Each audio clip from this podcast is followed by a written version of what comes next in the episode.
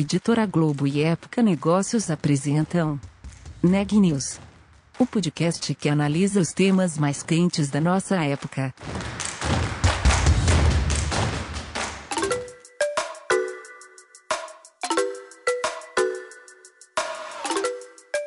Olá, eu sou Marisa Dangil de Época Negócios e você está ouvindo uma série especial com os melhores podcasts de 2021. No segundo episódio dessa série, o convidado é Denis Herskowitz, CEO da TOTUS. A entrevista, realizada por Carolina Uzelt em março deste ano, tem como foco a maior transação privada na área de software do Brasil que foi a compra da RD Station pela TOTUS por 1,86 bilhão. Confiram o podcast na íntegra. Muito obrigada pela sua participação. A gente agradece a sua presença por aqui. E eu queria começar te perguntando qual é a história por trás da compra da RD Station. Quais foram as motivações e como rolou essa negociação? Ah, Carolina, obrigado. Prazer participar também.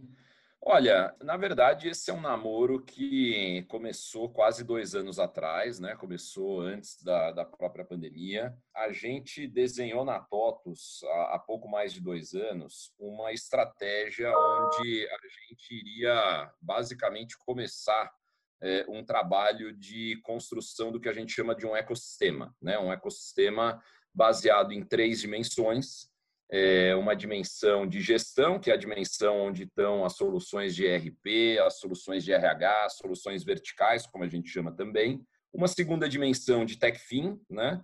E uma terceira dimensão, que é a, a, que a gente chama de business performance, né? que nada mais são do que soluções que ajudam o cliente a vender mais. De onde surgiu essa ideia do ecossistema? Grosso modo, a gente percebeu que o, o, perfil de cliente que a TOTUS sempre trabalhou, né, que é o DNA da TOTUS, que é a empresa pequena e média, é, de alguns anos para cá, esse, essa empresa ela precisava de um parceiro que desse mais para ela do que pura e simplesmente o ERP ou o software de RH, né, é, que ia alguém que pudesse ajudar, é, por exemplo, nos serviços financeiros que acabam tendo uma jornada que não é tão boa, um custo que também não é tão bom, é, e também que ajudassem elas a, a conquistar mais clientes, a, a, ter uma jornada digital diferenciada. Então, é, é, de novo, a construção desse ecossistema veio baseado nessa percepção né, do que, que é a necessidade hoje dessas empresas pequenas e médias, e aí, óbvio, né, a, a, gente, quando decidiu construir essa dimensão nova de business performance, a gente também chegou à conclusão de que para que a gente fosse rápido, né, se movesse de uma maneira é, é, certeira, provavelmente uma aquisição de grande porte faria muito sentido. Né? Nós fizemos, é, seguimos esse caminho em TechFin e é, decidimos que a gente deveria seguir o mesmo caminho em Business Performance. Então, Contei tudo isso para dizer que esse é o motivador por trás é, da aquisição da RD. E aí o processo em si, como eu falei no começo, começou há, um pouco menos de dois anos. É, a gente analisou todo esse mercado né, de marketing, por exemplo, de vendas, é, e vimos que a RD era uma empresa com um grau de liderança e de pioneirismo único. Né? Como eu tenho dito, não, não tem duas RDs, só tem uma. É, ela basicamente virou sinônimo de marketing digital no Brasil. É, eu também tenho brincado que, do mesmo jeito que a gente fala que uma lâmina de barbear é gilete, é, que um microbiótico lá é um Yakult, no, caso de marketing digital, está falando de uma RD, né? é o sinônimo dessa categoria. Então, era, era um alvo quase que obrigatório e quase que óbvio também para nós, Agora, o fato disso ser um alvo obrigatório e óbvio não tornou a nossa negociação rápida, nem muito menos simples, tá? Entendi, Denis. É, você comentou que a negociação não foi rápida nem simples. Eu imagino que é, desafios adicionais surgiram com a pandemia, né? Fazer uma negociação desse porte em meio ao momento de mudança e incerteza. Foi assim mesmo? Como foi estruturar isso durante esse momento único? Putz, legal. Olha, é, por um lado, obviamente, foi mais difícil, mas por outro, a gente também teve um conforto adicional. Qual foi o conforto adicional? É, a pandemia ela trouxe uma aceleração de uma tendência que já estava rolando há um bom tempo, que é essa da digitalização, né, do, da tecnologia passar a ter um papel cada vez maior. A, a pandemia ela acelerou isso de uma maneira muito forte. E aí, óbvio que uma empresa como a RD, que se propõe exatamente a ajudar empresas nessa jornada, ela acabou se beneficiando disso, né? Então, isso nos ajudou, nos facilitou na análise da empresa e na segurança de que a gente estaria fazendo um ótimo negócio. Agora, do ponto de vista da negociação em si, é mais complexo porque o M&A ele é sempre um processo olho no olho, né? É um processo de namoro mesmo e namoro à distância, como todos nós sabemos, é, é sempre mais difícil mas a gente conseguiu conquistar é, uma, eu diria assim, uma confiança é, e uma admiração mútua, né, entre Totos e, e RD, entre Denis e Eric. O Eric é o, o fundador e, e o CEO lá da RD. A gente conseguiu conquistar e construir isso mesmo remotamente Óbvio que nós tivemos juntos várias vezes, fisicamente, antes da pandemia, e mesmo durante a pandemia também, umas duas ou três vezes, nos momentos onde eh, as restrições eram menores, foi possível eh, que nós nos encontrássemos, né, com toda, toda a segurança, protocolos e tudo mais, mas conseguimos nos encontrar. Mas foi um desafio adicional mesmo, Carolina, você tem razão. Perfeito, Denis. É, há quem diga que o preço desse namoro foi alto, né? Que o, o que foi pago pela RD foi considerado maior, talvez, do que a maioria das pessoas estava esperando. Como você responde essa avaliação? Ah, Carolina, é de uma maneira bem tranquila. Veja, é, o, o, grande ponto para alguém eventualmente achar que o preço foi maior do que deveria, que é algo que a gente obviamente discorda completamente, foi o fato dessa negociação ter vazado no meio do processo. Né? Teve lá uma matéria é, e essa matéria acertou que nós estávamos conversando e namorando, mas ela errou feio quando ela colocou lá uma referência de valor de um bilhão de reais. A RD é uma empresa que vai faturar mais de 200 milhões de reais esse ano. E quando a gente fala é, dos múltiplos de receita aplicados numa empresa que cresce mais de 40% ao ano e tem a, a, dominação que a RD tem no mercado que ela opera, é, imaginar que você vai pagar um múltiplo de 5, 6 ou, ou qualquer coisa parecida com isso é, é um sonho absolutamente impossível. É, o, o, a empresa internacional que é comparável à RD é uma empresa que se chama HubSpot, é, listada nos Estados Unidos. Essa é uma empresa que tem um múltiplo de receita de 20 vezes e ela cresce menos do que a RD. Nós pagamos na RD um múltiplo entre 9 e 10 vezes receita, ou seja, menos da metade, com um perfil de crescimento maior. Se a gente também olhar qual foi a maior concorrência que nós tivemos nessa negociação, é, que foi o caminho de um eventual IPO da própria RD, seguramente a RD teria conseguido um múltiplo igual ou maior a esse é, ou no IPO ou imediatamente após o IPO. Né? A gente pode verificar isso através dos múltiplos que são pagos hoje nas empresas de tecnologia que fizeram IPO nos últimos seis meses. Todas têm um múltiplo de receita maior é, do que o múltiplo que nós pagamos na RD. Então, de novo, respeito, obviamente, opiniões contrárias, mas é, posso te dizer que nós estamos bastante tranquilos e bastante seguros de que o preço que a gente pagou na RD foi um preço bastante equilibrado e, e que esse foi um ótimo negócio para todos. Não, perfeito, Denis.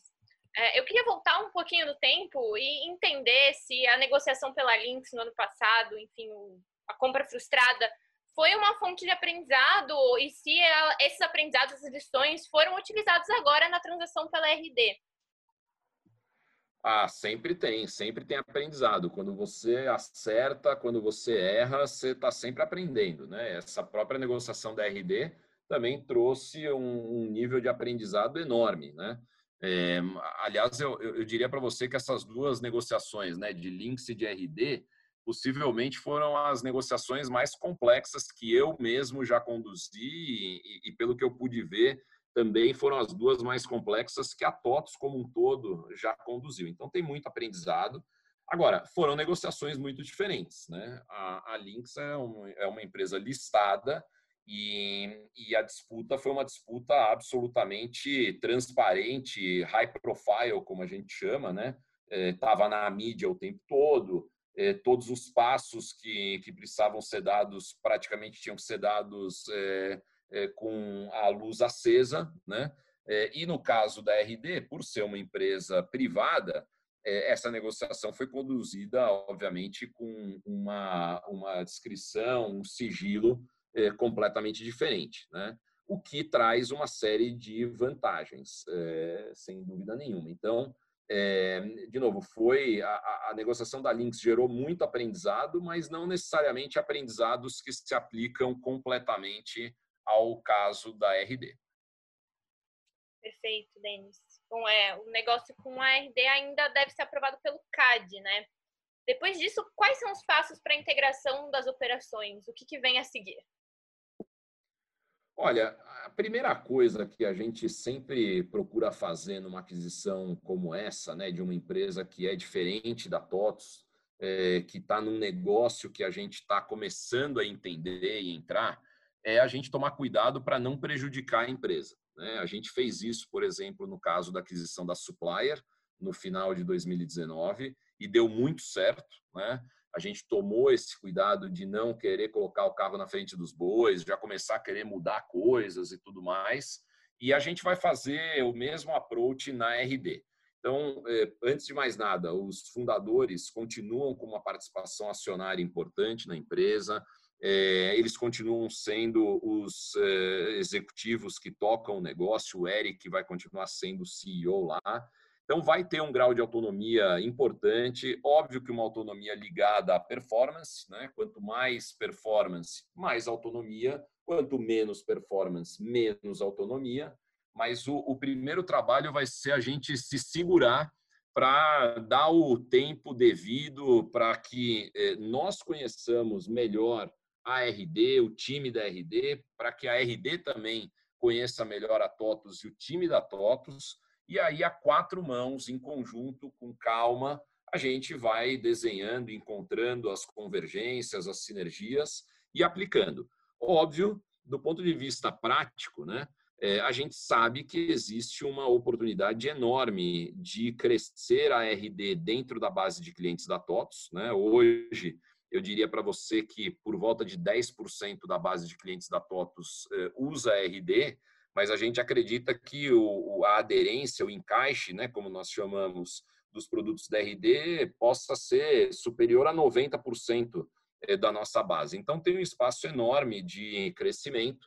Eh, o inverso também é verdadeiro, né? A gente está bastante confiante de que existe uma, uma oportunidade boa de vender ERP, RH e outras soluções da TOTOS para a base de clientes da RD, assim como também tem a, a oportunidade da gente estender as nossas ofertas de TechFin para a base de clientes lá. Mas tudo isso vai ser feito do jeito que o, o ex-ministro Henrique Meirelles é, fala, que é vamos com calma que eu estou com pressa. Eu, eu, gosto bastante dessa frase e a gente tem aplicado ela bastante nos nossos seminários. Perfeito, Denis. É, você mencionou algumas possibilidades aí, comentou que a sinergia vai ser feita a quatro mãos. É claro que exercício de futurologia é sempre muito difícil, mas você tem algum palpite de que outras sinergias podem rolar nesse processo de conversa? Olha, é, Carolina, sim. Obviamente que a gente vai ter sinergias, por exemplo, de custos, né? Então, ambas as empresas têm um lado de, de nuvem, de cloud super importante, compra de equipamentos, é, central de serviços compartilhados. Tem uma série de coisas que a gente vai poder olhar e, e ver se faz sentido que, que sejam é, tocadas é, conjuntamente ou que a gente consiga extrair alguma vantagem é, nesse sentido. Né? Então, é de se esperar que a gente encontre algumas oportunidades desse tipo. É, outra coisa que eu acho que é absolutamente é, importante é a questão de cultura, é, e, nesse sentido eu acho que a RD pode trazer para TOTOS uma jovialidade, é, uma agilidade que, que a TOTOS é, é, precisa todo dia renovar. Né? A TOTOS é uma empresa de quase 40 anos, a gente se considera bastante bem é, fisicamente e mentalmente, mas quanto mais a gente puder ter elementos de jovialidade, de agilidade, flexibilidade, melhor. E a gente acredita que a RD pode trazer um pouco disso para nós. Do outro lado, certamente uma empresa jovem como a RD também vai poder se aproveitar de uma série de elementos de maturidade, é, de é, governança é, e outros elementos que uma empresa com o tamanho e a história que a TOTOS tem também podem trazer para uma empresa que está crescendo muito rápido como a RD. Para fechar, eu, eu diria que a gente tem um lado aí de construção de ecossistema e de presença na sociedade, né? Que eu também acho que pode ser reforçado pela junção das duas empresas. Né? Esse ecossistema de startups eh, no Brasil é um ecossistema em crescimento, mas ainda é um ecossistema que demanda um grau de atenção eh, muito grande, precisa maturar mais. E eu acho que TOTUS e RD juntos é, podem fazer um papel importante, podem ter uma liderança e uma condução nesse processo também bastante importante, tá? Bacana, Denis. É, e ainda falando sobre o futuro, o que, que vem a seguir? Temos mais aquisições à vista? É, quais são os planos? Ah, a gente vai continuar fazendo M&A, sim. É, o o, o M&A é uma parte integrante do nosso DNA. É, a TOTOS já fez dezenas de aquisições e certamente vai continuar a fazer mais eu sempre recebo a pergunta: bom, mas qual o perfil de aquisições que você vai fazer? E eu sempre digo que a gente vai fazer de todo tipo. A gente vai fazer pequenas, médias, grandes. A gente tem quatro grandes pilares, Carolina, na nossa estratégia de M&A. O primeiro pilar é a gente fazer o que nós chamamos do reforço da nossa, do nosso core, né? ou seja, da nossa dimensão aí de RP, de, de RH. O segundo pilar é a gente fazer o aprofundamento nas verticais, nos segmentos de negócios que a gente opera. A terceira é a gente trazer soluções que possam ser plugadas na nossa plataforma e gerem o que nós chamamos de cross e upsell. E a última, o último pilar é exatamente onde entrou, por exemplo, a RD, que são empresas que nos ajudam a construir essas dimensões novas de tech fin e de business performance. Então, certamente a gente vai continuar fazendo aquisições dentro desses quatro pilares. Agora, posso te prometer, ou prometer para qualquer um, que isso vai acontecer amanhã, mês que vem, ano que vem? Não, porque M&A é sempre um trabalho a quatro mãos, é, não dá para a gente fazer uma aquisição sozinho, né? É que nem namoro mesmo, você não namora sozinho, o outro lado precisa estar tá afim. Perfeito, Denis. É, agora eu queria falar um pouquinho sobre o setor de tecnologia, enfim, que ganhou impulso com a pandemia, como você comentou lá no começo, e que tem crescido, inclusive, dentro da Bolsa né, brasileira, que não tinha esse perfil até um tempo atrás. Como você enxerga esses fenômenos e o que você acredita que vem por aí dentro do mercado de tecnologia do país, principalmente no pós-pandemia? Ah, eu acho que é um desenvolvimento absolutamente importante, né? O, durante muitos anos a, a TOTUS foi a única empresa de tecnologia listada, depois veio a Lynx, é, mas é muito, era muito pouco, né? Tecnologia é um setor tão importante, com um tamanho e uma representatividade tão grande no país, é, não fazia o menor sentido você ter duas ou três empresas só desse setor listadas, né? Então acho que é um desenvolvimento absolutamente importante, mas ao mesmo tempo absolutamente esperado, né? Não, não é, era uma questão de tempo para que isso acontecesse. Então eu fico bem satisfeito com isso. Acho que o quanto mais empresas de tecnologia nós tivermos, melhor para todas elas, né? É, isso vai significar um grau de atenção por parte de analistas, por parte de investidores cada vez maior. Né? Você só vai ter condição de dar atenção se o setor for um setor representativo na bolsa. Então, é, isso ajuda a todo mundo, né? Não, não, eu não vejo como uma concorrência, eu vejo como algo é, bastante positivo para todo mundo. É, agora, o que vem de tecnologia, Carolina, eu acho que os temas principais vão ser esses de cloudificação, é, digitalização, é, inteligência artificial, machine learning.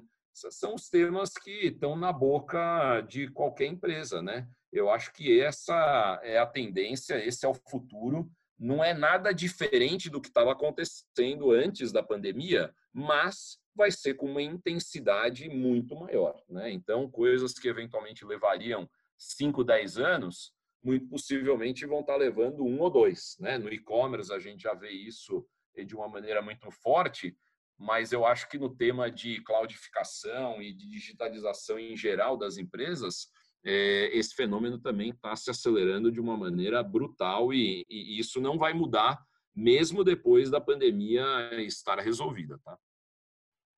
Perfeito, Denis. Vou aproveitar o gancho para finalizar te perguntando, é, além da dificuldade de se digitalizar muito agilmente durante a crise, quais outras dificuldades você, você observou dentro das empresas a lidar com esses temas que a gente comentou que já estavam por aí, que só devem se intensificar é, daqui para frente? Ah, Carolina, acho que foram vários, né? Ou seja, é, quando começou a pandemia, ninguém tinha visibilidade do que aconteceria no dia seguinte, né? Então, você tinha ali questões desde é, liquidez das empresas mesmo, né? começou aquela discussão se as pessoas iam continuar pagando as suas contas, né? As empresas iam continuar pagando os aluguéis, se, se não haveria uma quebradeira e aí todo mundo começou a se proteger nesse sentido, né? Então, é, houve essa dúvida e essa, esse temor é, de um movimento em dominó que, que pudesse derrubar boa parte da economia. É, do outro lado, a gente teve esse desafio do trabalho remoto, né? boa parte das empresas não estava minimamente preparada é, para trabalhar remotamente, né? graças a Deus a TOTO estava muito preparada para isso, mas a verdade é que a maior parte das empresas não estava. Você teve aí uma série de idas e vindas também nas decisões de governo, ondas que vinham e voltavam, então mudanças né, que estavam acontecendo de uma maneira muito rápida e, e, e muito imprevisível. E, e, os negócios eles sofrem demais quando você perde essa capacidade de previsão, né? E foi isso, essa foi a tônica principal dessa pandemia essa falta de visibilidade, essa falta de, de previsibilidade das coisas. Então, assim, o, o, grau de desafios que a maior parte das empresas teve que enfrentar, eu acho que foi é, numa escala que a maior parte delas não estava acostumada. Você comentou sobre essa falta de previsibilidade. A neblina passou, a gente, as empresas estão conseguindo se planejar melhor agora ou nesse momento da crise sanitária ainda tem muita coisa por vir? Olha, Carolina, essa é uma pergunta interessante, porque, obviamente, você tem um lado sanitário, humano, social, que eu acho que ainda continua muito, muito ruim. Talvez, inclusive, pior, talvez não, certamente pior agora do que um ano atrás ou qualquer outro momento é, desses 12 meses. Por outro lado, no aspecto econômico no, e no, no aspecto da gestão das empresas, eu acredito que o cenário ficou mais claro, sim.